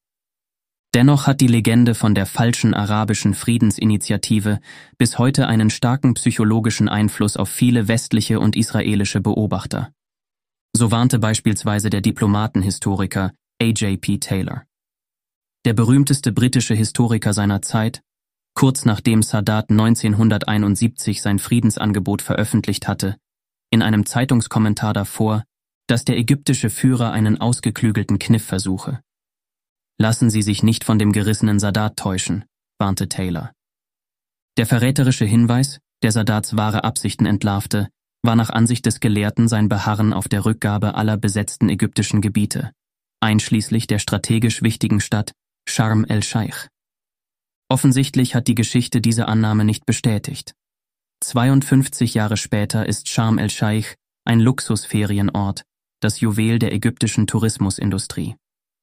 Ein ägyptisch-israelischer Friedensvertrag ist seit mehr als vier Jahrzehnten in Kraft und wurde nie gebrochen, weder von der einen noch von der anderen Seite. Es ist fast unnötig zu erwähnen, dass Israel damit natürlich nicht die Luft abgeschnürt wurde. Die Mentalität der westlichen Publizisten Israels entfernte sich auf diese Weise immer mehr von der Realität. Sie interpretierten das Weltgeschehen durch die zunehmend verzerrte Linse der zionistischen Dämonologie. Ein Leitartikel aus dem Jahr 1973 in der damals auflagenstärksten jüdischen Zeitung der Vereinigten Staaten, der New Yorker Jewish Week, ist bezeichnend. Zu diesem Zeitpunkt begann in Genf eine UN-Friedenskonferenz für den Nahen Osten, und es hatte kürzlich eine Flut von Pressekommentaren gegeben, die vorsichtig andeuteten, dass Sadat vielleicht doch Frieden mit Israel wollte. Die Redakteure der Jewish Week hatten eine Frage an solche Naivlinge. Hatten sie denn nichts von Hitler gelernt? Zitat Anfang. Die arabischen Führer haben uns gesagt, dass ihre Ziele recht begrenzt sind. Sie sagen, sie wollen nur die Gebiete zurückgewinnen, die Israel 1967 erobert hat. Dann werden sie zufrieden sein und Israel anerkennen, um für immer in Frieden zu leben. Hätten Chamberlain und Daladier mein Kampf gelesen und die darin enthaltenen Warnungen beherzigt, hätten sie gewusst, dass Hitler seine wahren Ziele verheimlicht hat. Wenn die leichtgläubigen Redakteure und Staatsmänner, die den arabischen Beteuerungen von begrenzten Kriegszielen Glauben schenken, die nicht dementierten Kriegsziele der arabischen Führer lesen würden, die sich jetzt zur Mäßigung bekennen, wüssten sie, dass der Yom Kippur-Krieg und die anschließende arabische Friedensoffensive direkt auf den Münchner Verrat zurückzuführen sind. Zitat Ende. Es ist einfach im Nachhinein und mit der enormen Herablassung der Nachwelt über diese Art von Hysterie zu lachen. Nach 50 Jahren können wir mit Gewissheit sagen, dass keine Tschechoslowakei des Nahen Ostens den Bataillonen der ägyptischen Wehrmacht zum Opfer gefallen ist. Aber genau die gleiche Argumentation und Rhetorik wird heute routinemäßig verwendet. Nur dass jetzt die Hamas Anwar Sadats Ägypten als Epizentrum des heraufziehenden Vierten Reiches ersetzt. Eine traumlogische Montage der Geschichte, in der ein austauschbarer Chor von Hitler-Arabern in einem unheimlich München ähnlichen Genf oder ist es ein Genf-ähnliches Oslo? Mäßigung beteuert, um leichtgläubige Westler über ihre genozidalen Absichten zu täuschen. Als Friedensstifter wird Sadat heute fast heilig von allen im offiziellen Washington verehrt. Von den seriösen Redenschreibern im Weißen Haus bis zu den fahnenschwenkenden Yahoos im Kongress. Um den Leitartiklern der Jewish Week gegenüber fair zu sein, sollte man sich allerdings auch daran erinnern, dass Sadat routinemäßig antisemitische Beschimpfungen von einer Schärfe von sich gab, die man heute von den Führern der Hamas niemals hören würde. In einer Rede aus dem Jahr 1972 bezeichnete er die Juden als ein Volk von Lügnern und Verrätern, das für Taten des Verrats geboren ist, und sagte, das Großartigste, was der Prophet Mohammed getan hat, war, sie von der gesamten arabischen Halbinsel zu vertreiben. Außerdem versprach er, dass er niemals direkte Verhandlungen mit den Juden führen würde. Wie man sieht, hat er genau das kurz darauf getan. Sadat zögerte auch nicht, die Zerstörung Israels verbal heraufzubeschwören, wenn es ihm passte. Er tat dies routinemäßig, unter anderem in einer Rede vor seiner regierenden Partei der Arabischen Sozialistischen Union, nur vier Monate nach seiner Friedensinitiative vom Februar 1971. In dieser Junirede sprach er von seiner Vorfreude auf den kommenden Kampf zur Zerstörung des zionistischen Eindringlings. Es gab zwei gegensätzliche Arten, diese Art von Rhetorik von Sadat zu interpretieren. Auf der einen Seite gab es den Ansatz der Leitartikler der englischsprachigen The Jerusalem Post, einer Publikation, die der Legende vom arabischen Friedensschwindel tief verhaftet ist, die schadenfroh erklärten, Sadats Rede habe die Maske des Friedenssuchenden heruntergerissen, um das wahre Gesicht des Kriegstreibers zu zeigen. Seine Friedensinitiative von vier Monaten zuvor sei dadurch als kalkulierter Betrug entlarvt worden. Aber woher wussten die Leitartikler, dass der Friedensvorschlag vom Februar der Betrug war und nicht die Kriegsdrohung vom Juni? Und wenn der Friedensvorschlag tatsächlich ein kalkulierter Betrug war, warum sollte Sadat seinen eigenen kalkulierten Betrug aufdecken? Die Theorie des arabischen Friedensschwindels hatte schon immer die Tendenz, sich selbst in einen logischen Graben zu führen. Eine alternative Interpretation fand sich in einer konkurrierenden israelischen Zeitung, Al-Hamishmar, dem Organ der kleinen, weit links stehenden Mapam-Partei, die eine viel glaubwürdigere Erklärung für Sadats kriegerische Rhetorik hatte. Die Zeitung wies schlicht darauf hin, dass es sich bei seiner Rede um eine Wahlkampfrede handelte, die er auf einem Parteitag hielt. Höchstwahrscheinlich, so das Blatt, im skeptischen Geist klarsichtiger Realpolitik, handelte es sich dabei schlicht um ein wenig Wahlkampf.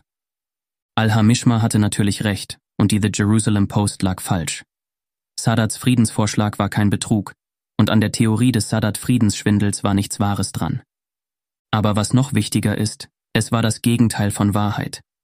Es sei daran erinnert, dass Sadat bereit war, mit Israel Frieden zu schließen, aber nur unter der Bedingung, dass Israel sich aus den besetzten Gebieten zurückzieht und eine gerechte Lösung der Palästinenserfrage akzeptiert. Vor arabischen Zuhörenden versprach er immer wieder, dass er auf beides bestehen würde, dass er sich niemals zu etwas so unehrenhaftem, so verräterischem herablassen würde, wie einen separaten Frieden mit Israel zu schließen, der die Notlage der leidenden Palästinenserinnen und Palästinenser nicht berücksichtigt.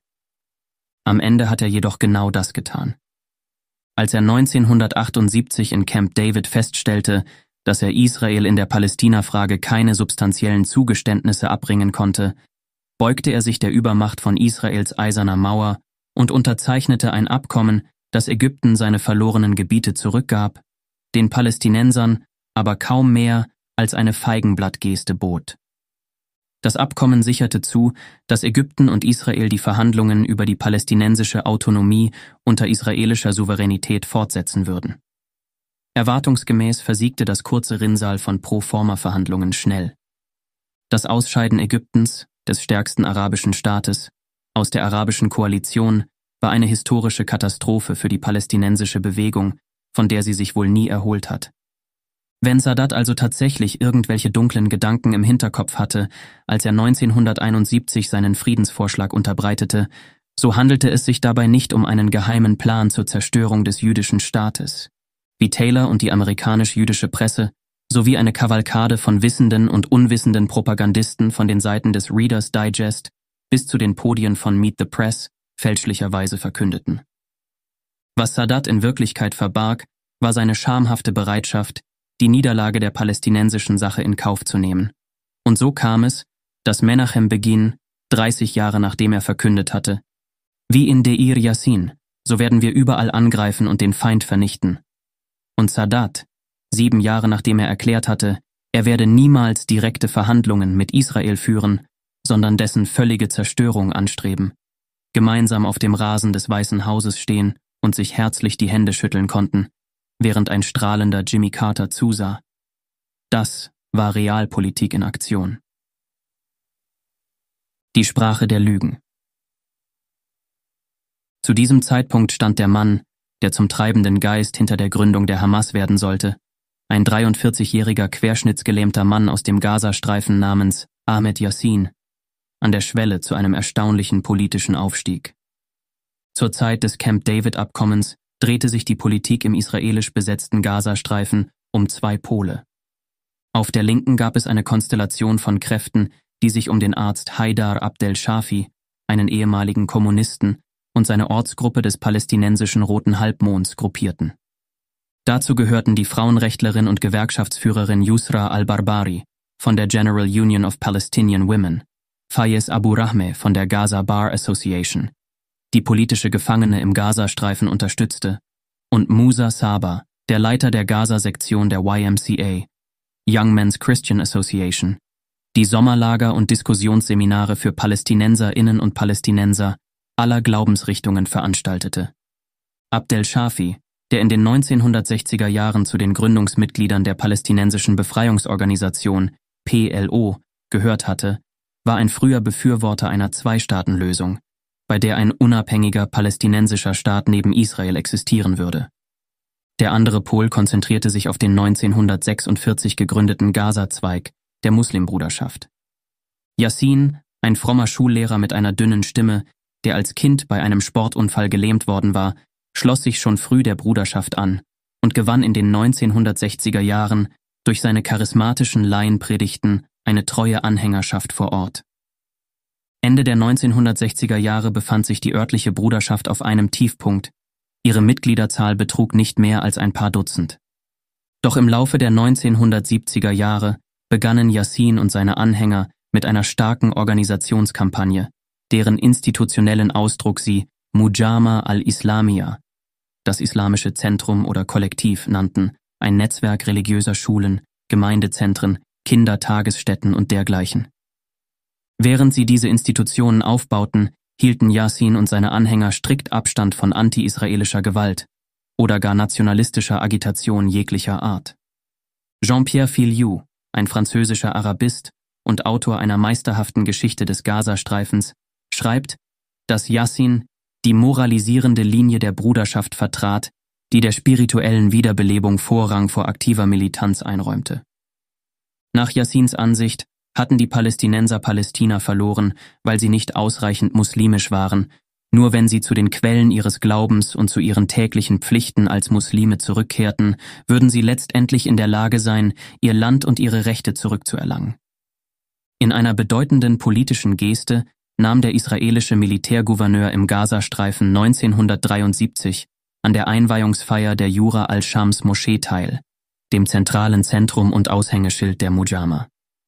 Noch 1986 konnte der israelische Gouverneur des Gazastreifens, General Yitzhak Segev, erklären, dass Israel islamische Gruppen über Moscheen und religiöse Schulen finanziell unterstützt, um eine Kraft zu schaffen, die sich gegen die linken Kräfte, die die PLO unterstützen, behaupten kann. Gelegentlich wurden diese Verbindungen von PLO-Partisanen mit dem Vorwurf bedacht, Yassin und seine Männer seien Marionetten oder Handlanger der Israelis. Doch der stillschweigende Nichtangriffspakt der Islamisten mit den Besatzern war nicht das Ergebnis von Manipulation, sondern spiegelte ein Zusammentreffen von Interessen wider, ein Ausdruck von Realpolitik auf beiden Seiten. Was Yassin und seine Anhänger wirklich antrieb, war vor allem ihre Vision einer Islamisierung von unten. Die Schaffung einer Gesellschaft, in der sich jeder Einzelne dafür entscheiden konnte, ein guter Muslim zu sein und von Institutionen umgeben sein würde, die diese Entscheidung fördern würden. Das war die Essenz der Ideologie der Muslimbruderschaft überall, und wie die religiöse Rechte in den USA waren ihre Vertreter sehr anpassungsfähig, wenn es um die Mittel ging, mit denen sie diese Ideologie durchsetzen wollten.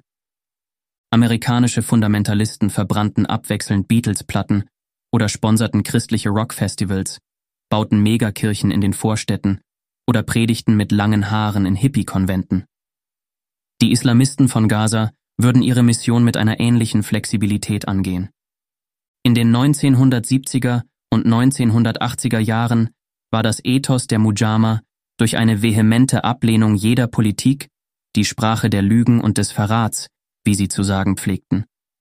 Zugunsten von Prioritäten wie Familie, Bildung und einer Rückkehr zu traditionellen Sitten geprägt. Daher hielten sich die Islamisten hartnäckig aus dem nationalen Kampf heraus, eine Entscheidung, die den zusätzlichen Vorteil hatte, ihr Projekt vor den Schikanen der israelischen Militärbehörden zu schützen. Die Männer der Mujama waren nicht davor gefeit, bei der Verfolgung ihrer Ziele Gewalt gegen andere Palästinenserinnen und Palästinenser anzuwenden. In einem Moment der Hybris, inmitten der Welle arabischer Empörung über Sadats Friedensvertrag, versuchten Yassins Kräfte, es mit der lokalen Linken aufzunehmen. Den Kommunisten, den Atheisten, wie sie alle ihre linken Rivalen verächtlich nannten, indem sie bei den Wahlen zum Vorsitz der Gesellschaft des Roten Halbmonds einen Kandidaten gegen Abdel Shafi aufstellten.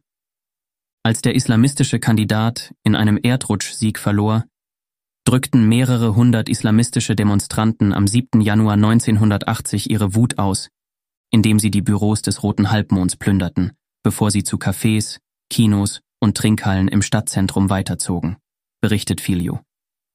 Die israelische Armee griff übrigens nicht ein.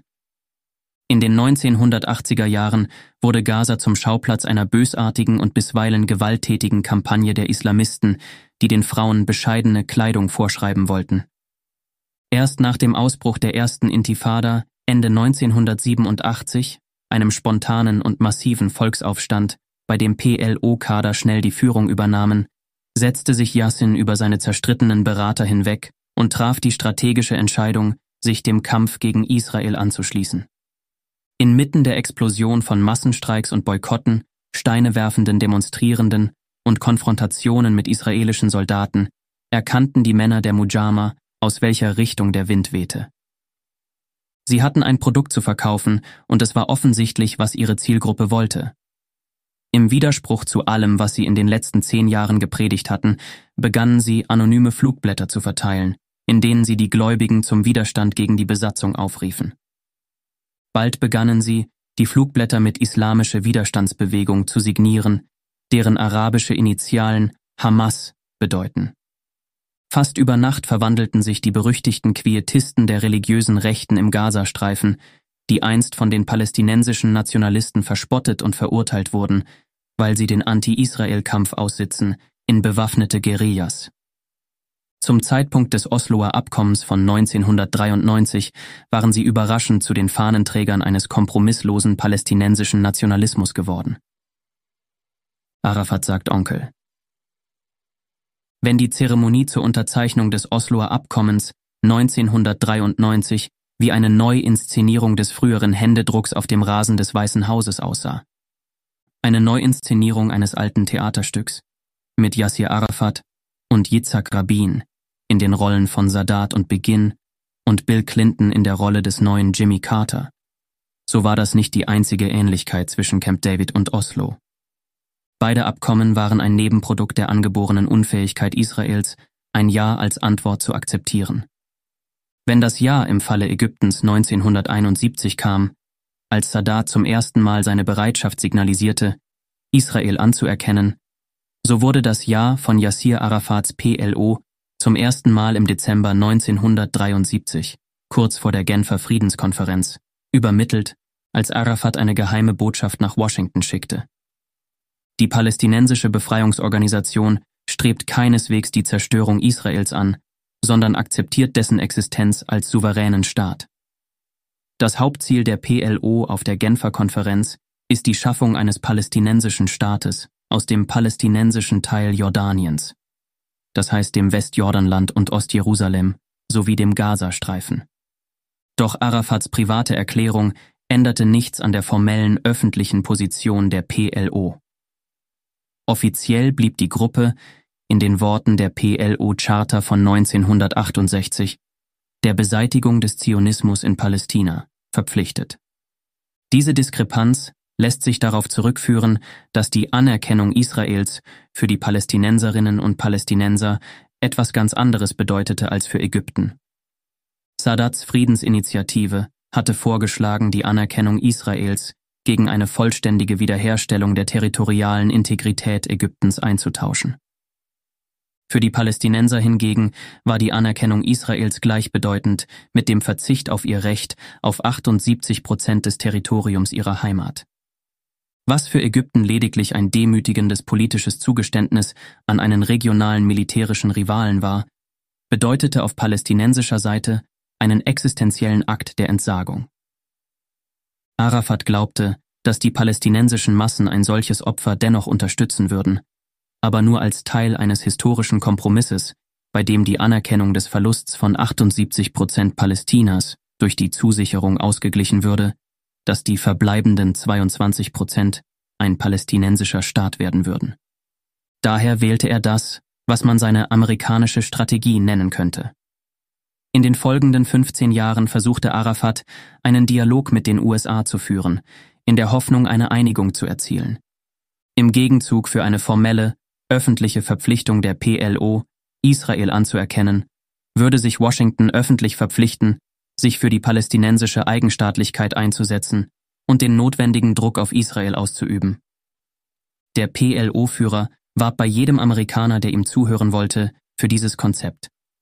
In einem Gespräch mit einem US-Senator, der 1976 in Beirut zu Besuch war, sagte Arafat, dass er seinem Volk etwas vorweisen müsse, bevor er Israels Recht auf Existenz als unabhängiger Staat anerkennen könne, heißt es in einem Bericht der US-Botschaft an das Außenministerium in Washington.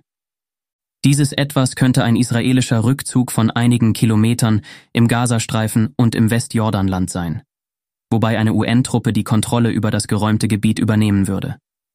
Israel handelte schnell, um Arafats Strategie zu vereiteln.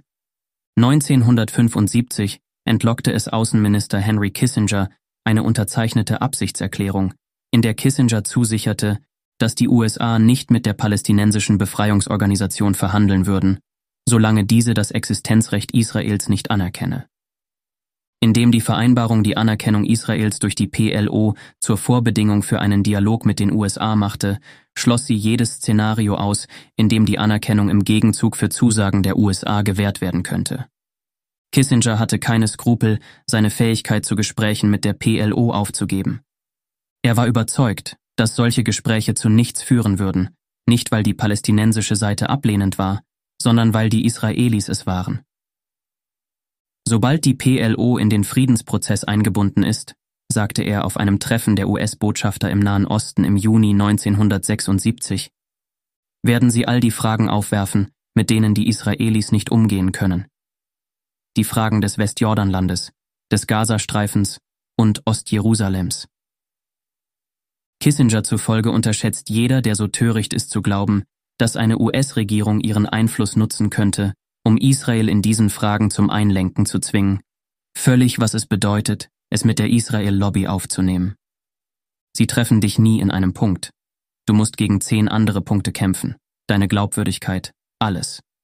Kurz gesagt, wir können die Mindestforderungen der PLO nicht erfüllen, warum also mit ihnen reden?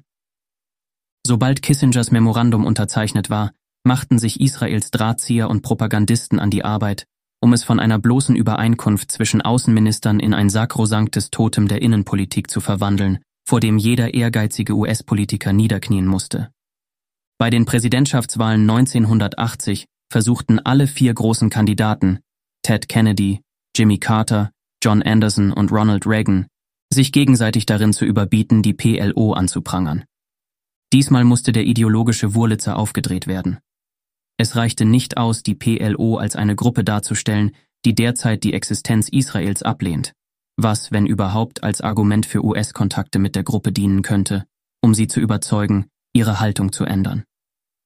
Vielmehr musste die PLO als unfähig dargestellt werden, die Existenz Israels zu akzeptieren oder überhaupt mit Jüdinnen und Juden zusammenzuleben.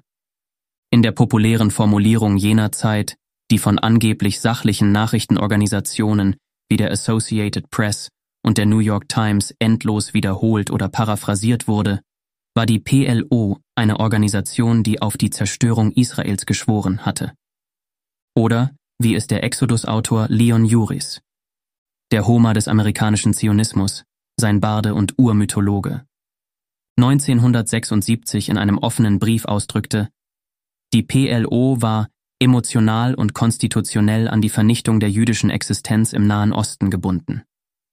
Hochrangige US-Beamte waren gezwungen, diese Behauptung, dass die PLO auf die Zerstörung Israels aus sei, rituell zu wiederholen, obwohl sie aus erster Hand wussten, dass dies nicht stimmte.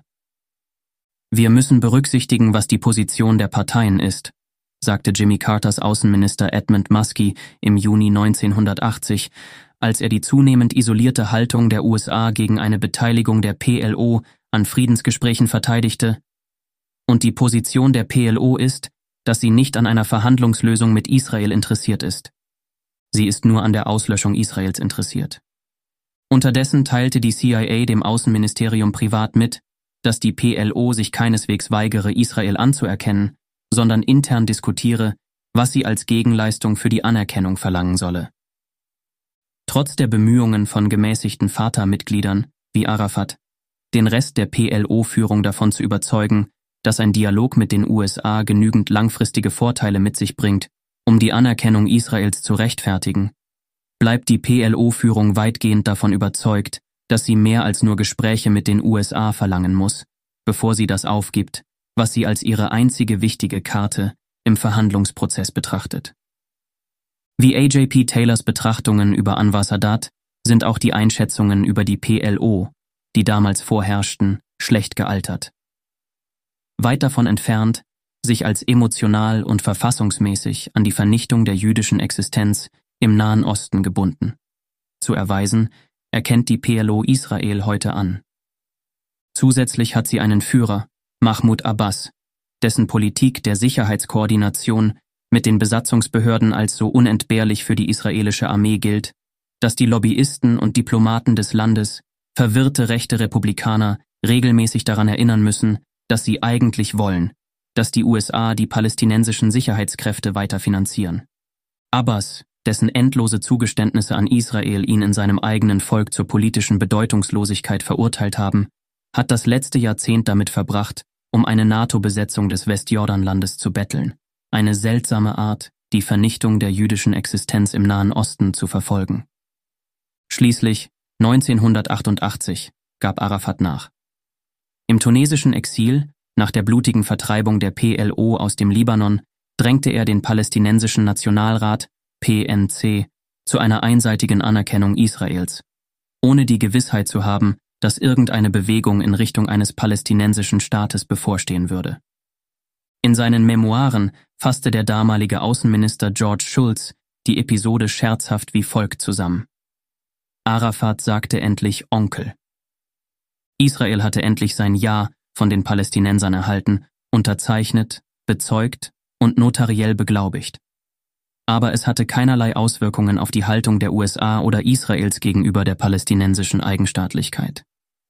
Mehr als 30 Jahre später bleibt der palästinensische Beschluss von 1988, der einen Frieden zwischen einem Israel auf 78 Prozent des Landes und einem palästinensischen Staat auf 22 Prozent forderte. Ein Angebot auf dem Tisch, das keine israelische Regierung je anfassen wollte. Hätte Arafat dort aufgehört, wären die Palästinenserinnen und Palästinenser in diplomatischer Hinsicht so vorteilhaft positioniert gewesen, wie es unter den gegebenen Umständen zu erwarten war. Stattdessen beging er einen tragischen historischen Fehler. Er ging über ein Jahr hinaus. 1992 genehmigte Arafat, der befürchtete, in der Aufregung der Nahostdiplomatie nach dem Golfkrieg ins Abseits zu geraten, heimlich Gespräche in Oslo mit Vertretern der neu gewählten israelischen Regierung von Yitzhak Rabin. Im Verlauf dieser Gespräche machte er Zugeständnisse, die, nachdem sie öffentlich gemacht worden waren, von den aufmerksamsten palästinensischen Beobachtern mit Empörung und Unglauben aufgenommen wurden.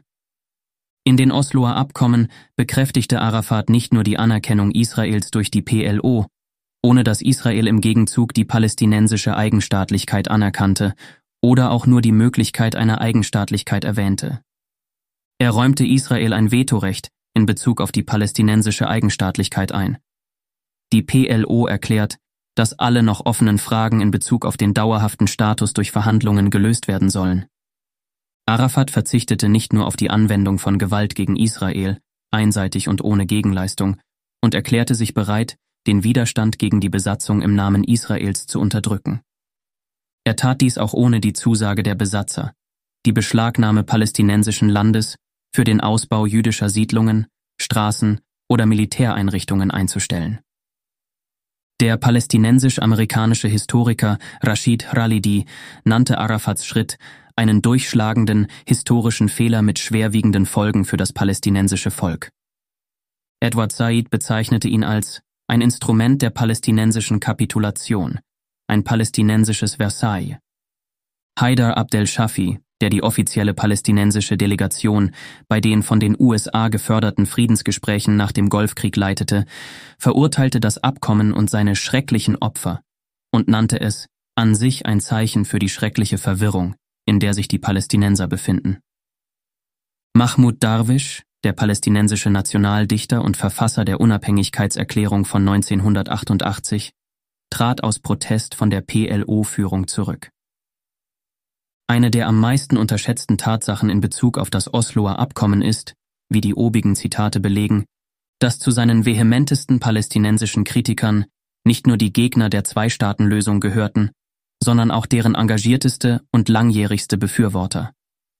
Personen wie Khalidi, Said, Darwish oder Shafi, die bereits in den frühen 1970er Jahren den damals einsamen Schritt unternommen hatten, eine palästinensische Abrechnung mit dem bitteren Urteil von 1948 zu fordern. Wahrheit und Konsequenzen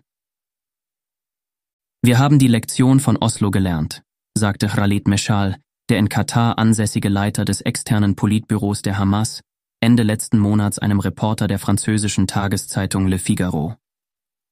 1993 erkannte Arafat Israel an, das ihm im Gegenzug nichts gab. Er verglich Arafats Fehler mit dem, was er als klügeren Balanceakt der Hamas darstellte. 2017 nahm die Gruppe eine neue Charta an, ein Projekt, das Meshal persönlich geleitet hat, in der eine Zwei-Staaten-Lösung befürwortet wird und die antisemitische Sprache und apokalyptische Kriegsstimmung der ursprünglichen Gründungserklärung von 1988 gestrichen wurden. Dies geschah jedoch, wie er betonte, ohne die Anerkennung Israels durch die Hamas zu erwähnen. Meschal schlägt vor, dass die Frage der Anerkennung Israels geprüft wird, wenn die Zeit gekommen ist. Das heißt, wenn ein palästinensischer Staat gegründet wird, berichtet Le Figaro.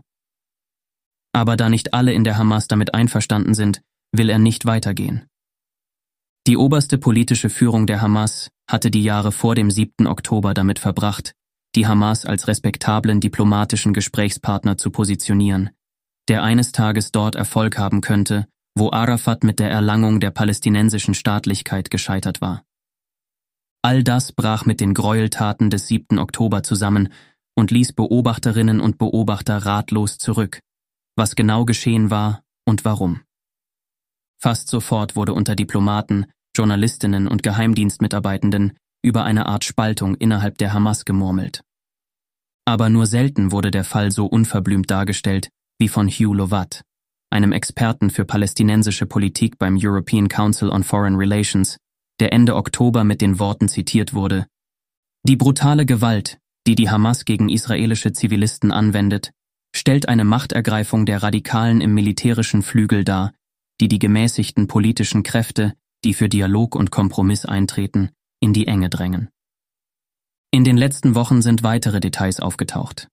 In einem Bericht für das israelfreundliche Washington Institute for Near East Policy schrieb Ehud Yari, ein israelischer Spezialist für arabische Politik mit engen Verbindungen zum Sicherheitsapparat des Landes, Ende letzten Monats über wachsende interne Spannungen zwischen Hamas-Führern und berief sich dabei auf ausführliche private Gespräche mit zahlreichen regionalen Quellen. Die Einzelheiten des Anschlags vom 7. Oktober, so Yari, scheinen für den Hamas-Vorsitzenden Ismail Haniyeh und den Rest der externen Führung völlig überraschend gekommen zu sein. Sie hatten einen grenzüberschreitenden Angriff genehmigt, aber nicht den, der schließlich ausgeführt wurde. Nur eine Kerngruppe von Kommandeuren sei an der detaillierten Planung für den 7. Oktober beteiligt gewesen, berichtete Yari.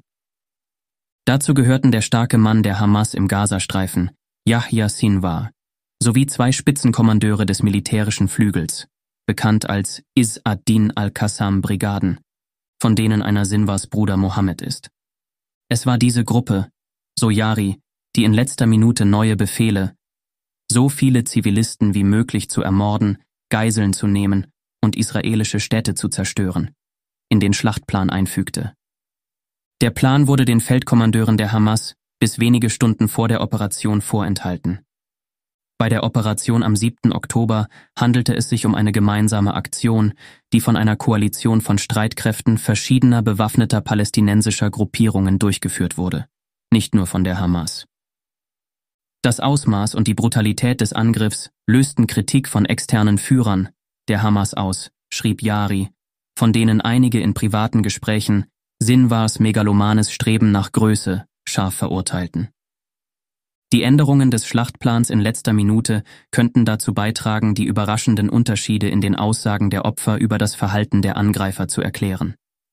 In einem Artikel, der letzten Monat in Haaretz veröffentlicht wurde, berichtete Lishai Idan, eine Bewohnerin des Kibbuz Nahal Oz, von der Tortur ihrer Familie und erzählte, wie in Nahal Oz sehr seltsame Dinge passierten. Ein Terrorist in Tarnkleidung und mit grünem Stirnband, der aussah, als hätte er das Sagen, erklärte den Geiseln, er gehöre zum militärischen Flügel der Hamas, der keine Zivilisten verletze. Sie sagten, sie würden nur nach Soldaten suchen und Frauen und Kindern nichts antun, so Idan. Auch wenn andere Angreifer in der Gegend mit äußerster Brutalität gegen Zivilistinnen und Zivilisten vorgingen, so Idan, verhielten sich diese Kämpfer anders.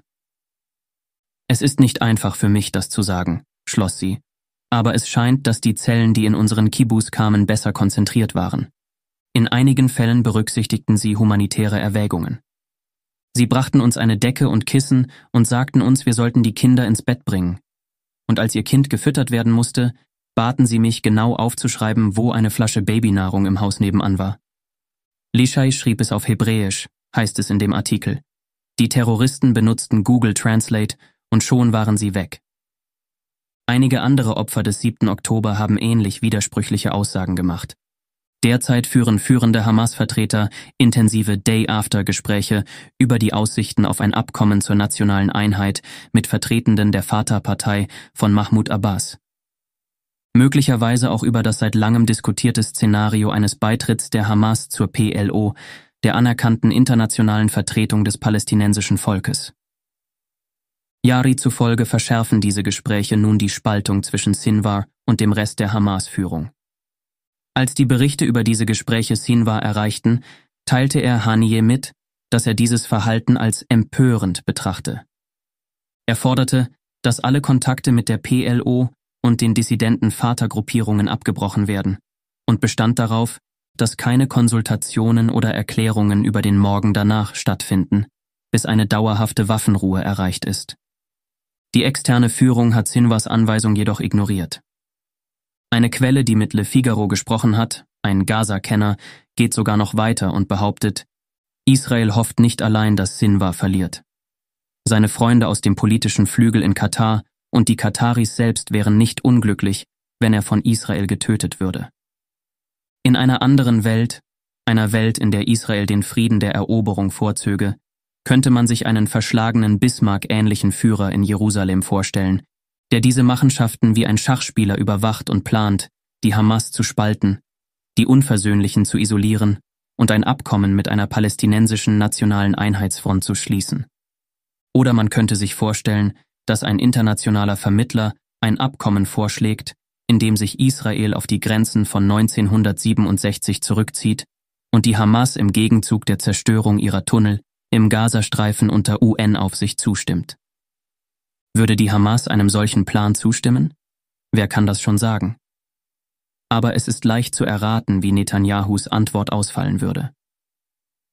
Vor einem Jahrzehnt entsandte US-Außenminister John Kerry ein Team von US-Militärberatern nach Jerusalem, um einen Plan auszuarbeiten, der Israels Sicherheitsbedenken im Falle eines Friedensabkommens mit den Palästinensern und eines israelischen Rückzugs aus dem Westjordanland gerecht werden könnte. Netanyahu weigerte sich, seine Generäle mit den amerikanischen Besuchern zusammenarbeiten zu lassen. Sie verstehen die Bedeutung eines amerikanischen Sicherheitsplans, der für uns akzeptabel ist? fragte Netanyahu seinen Verteidigungsminister. Dann müssten wir anfangen, über Grenzen zu sprechen. Das sind die Folgen von Israels jahrzehntelangem Streben nach Gebietserweiterung. Abgestoßen von der Idee einer Sicherheit ohne Eroberung, verängstigt durch sprechende Grenzen und umzingelt von selbstgeschaffenen Feinden, hat sich Israel, in die Enge getrieben, schließlich von seiner letzten moralischen Verpflichtung befreit. Es fühlt sich nicht länger verpflichtet, die physische Existenz seiner Nachbarn zu akzeptieren. Was auch immer als nächstes geschieht, Israel und seine Verbündeten werden sich am Ende verantworten müssen. Dies war ein kostenlos hörbarer Artikel des Jacobin Magazins. Viermal im Jahr veröffentlichen wir eine gedruckte und digitale Ausgabe und auf jacobin.de schon über 1000 Artikel. Wenn du die Arbeit der Redaktion unterstützen möchtest, schließ gerne ein Abo ab über den Link www.jacobin.de/podcast. Das schreibt man J-A-C-O-B-I-N, Jacobin. Nur dank der Unterstützung von Magazinabonnentinnen und Abonnenten können wir unsere Arbeit machen, mehr Menschen erreichen und kostenlose Audioinhalte wie diesen produzieren. Und wenn du schon ein Abo hast und mehr tun möchtest, kannst du gerne auch etwas an uns spenden via www.jacobin.de/podcast. Den Link findest du auch in der Episodenbeschreibung. Vielen Dank.